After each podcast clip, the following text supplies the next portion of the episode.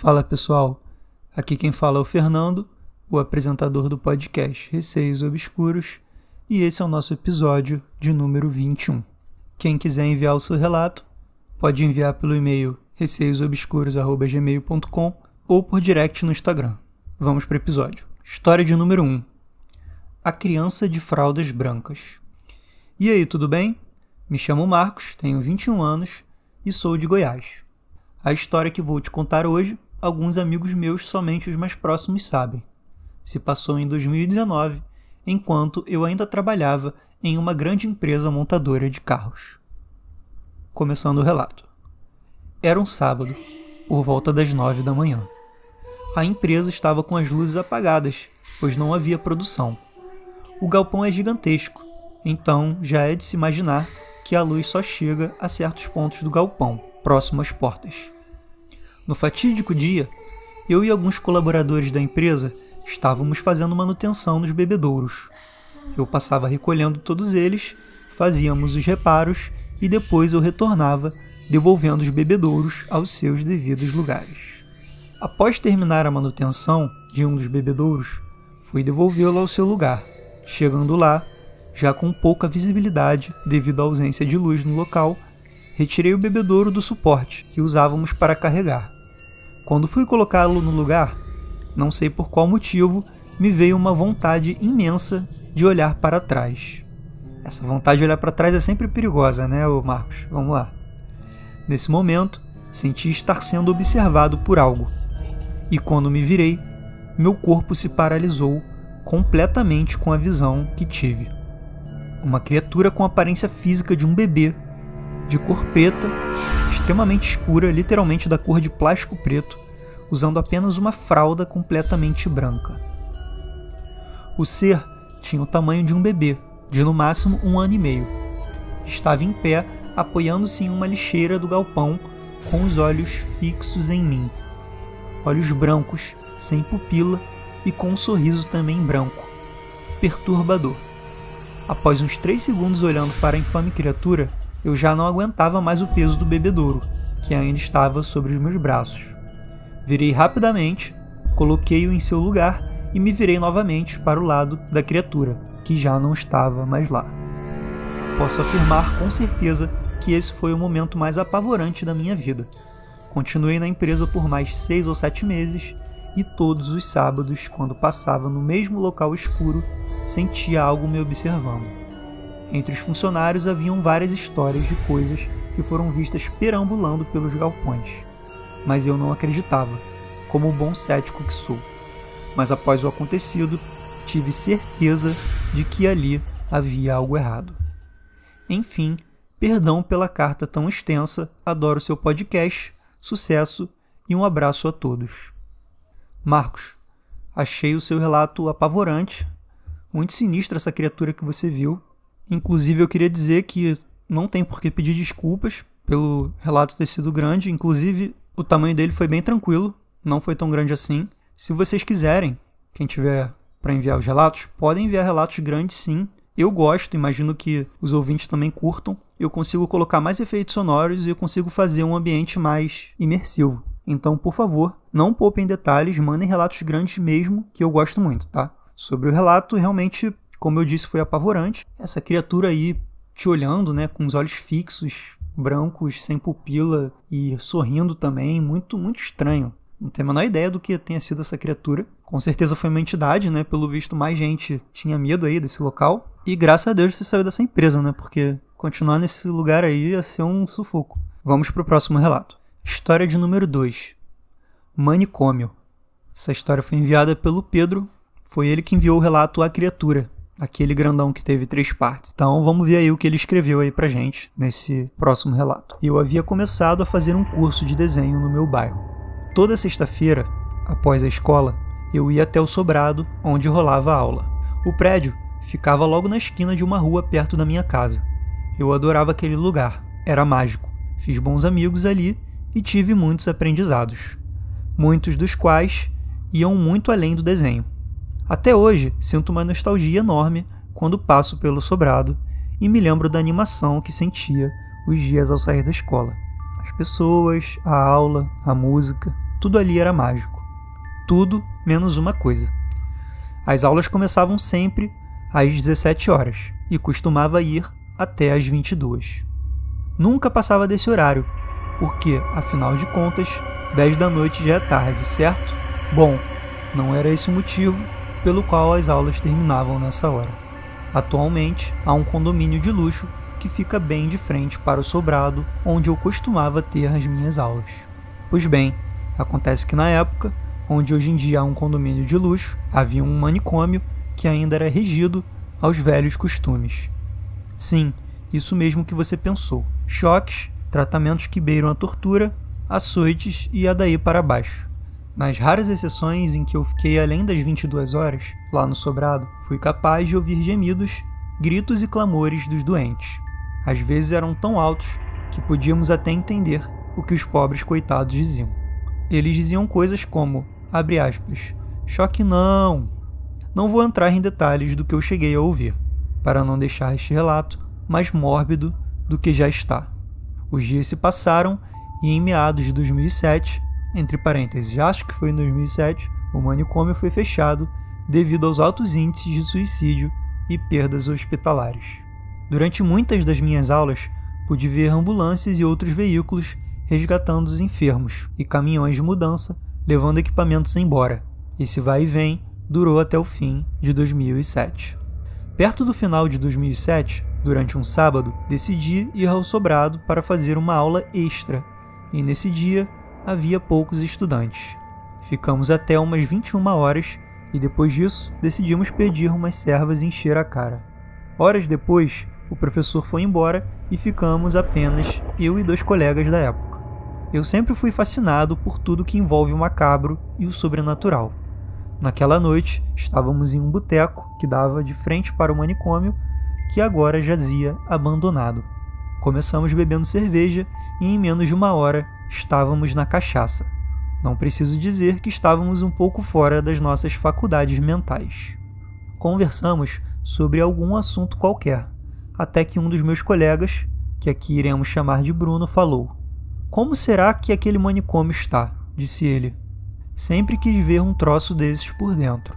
Eu era adolescente na época e, como todo adolescente, eu era idiota. Ao ouvir o que o Bruno falou, franzi o senho e ponderei a respeito da sugestão dele, até que tomei a decisão imbecil de incentivá-lo e então falei: Nossa, cara, eu também. Por que a gente não vai dar uma olhada? O que de ruim pode acontecer? O terceiro sujeito que estava conosco foi sábio e decidiu ir para casa. Ficamos eu e Bruno ali até que finalmente tomamos coragem e, quando deu uma da manhã, nos esgueiramos pela praça que havia entre o boteco e o portão do manicômio. Uma vez diante do portão, pensei: vamos ter que pular o muro. Mas não. Surpreendentemente, o portão estava entreaberto e, sendo assim, entramos. Havia uma ladeira seguida de uma trilha, bem curta, até a primeira ala, repleta de folhas mortas e restos de equipamentos deixados para trás. Quando adentramos o salão do primeiro andar, estava tudo escuro.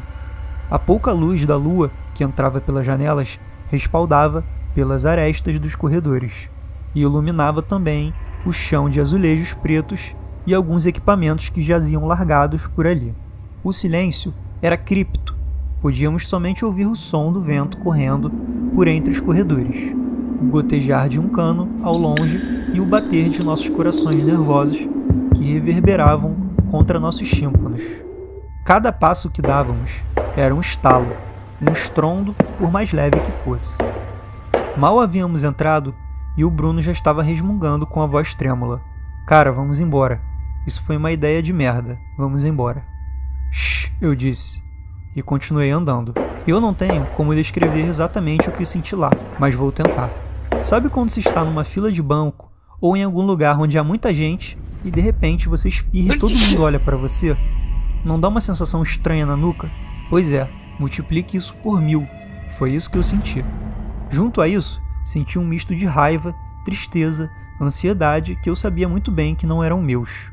Mesmo assim, continuei andando, até que depois de percorrer o corredor principal do primeiro andar, achei uma escada. Eu, obviamente, decidi subir. No segundo andar havia outro grande corredor e atrás de quem subia a escada havia uma porta dupla dando para uma grande sala que estava aberta. No segundo andar, as sensações que tive no primeiro andar se potencializaram tão rápido que fiquei zonzo e com vontade de vomitar, mas mesmo assim segui andando.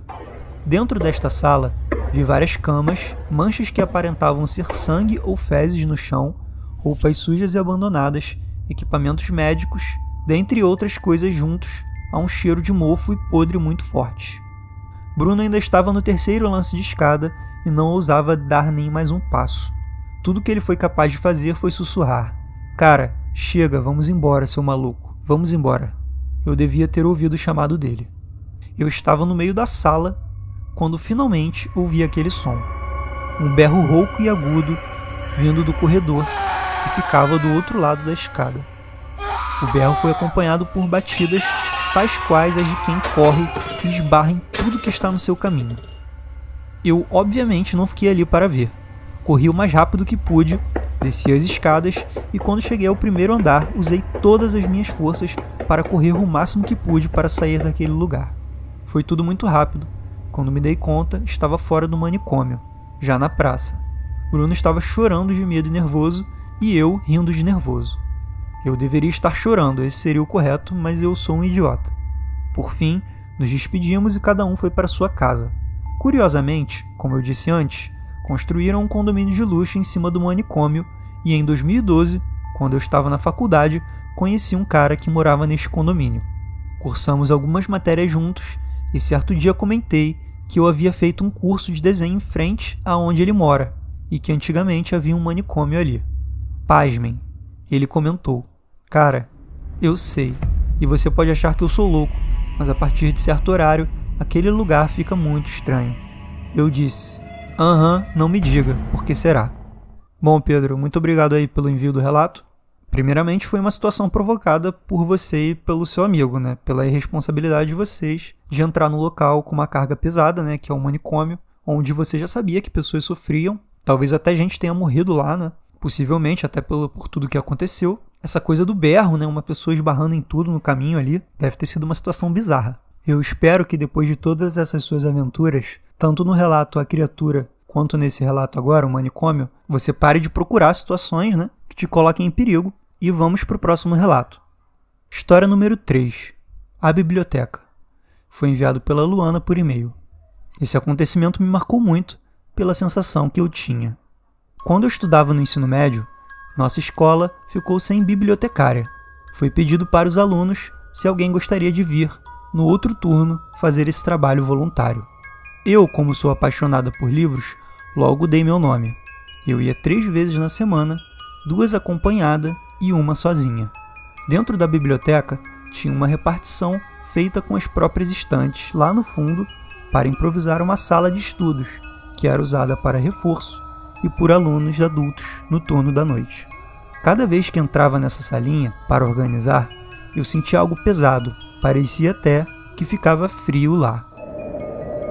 A sensação era extremamente desconfortável. Sentia como se tivesse alguém sentado lá me olhando. Em um desses dias que fui sozinha, organizei os livros e a salinha, com aquela mesma sensação. Como aquele dia, uma turma estava agendada para troca de livros, fui para o balcão separar as fichas para fazer o controle. Aí eu olhei para um quadro estranho que tinha em cima de uma estante. Na hora me deu um arrepio e eu disse: Tá repreendido. No mesmo instante, os livros daquela estante caíram no chão. Não tinha como ser o vento. As janelas eram grandes, mas com entradas de ar minúsculas, mais para ter luz mesmo. Eu juntei tudo aquilo com o coração na mão. Fiquei por mais meio ano lá, porque eu realmente gostava do que fazia, mas aquela sensação nunca passou. Tinha alguém junto comigo lá, eu tenho certeza.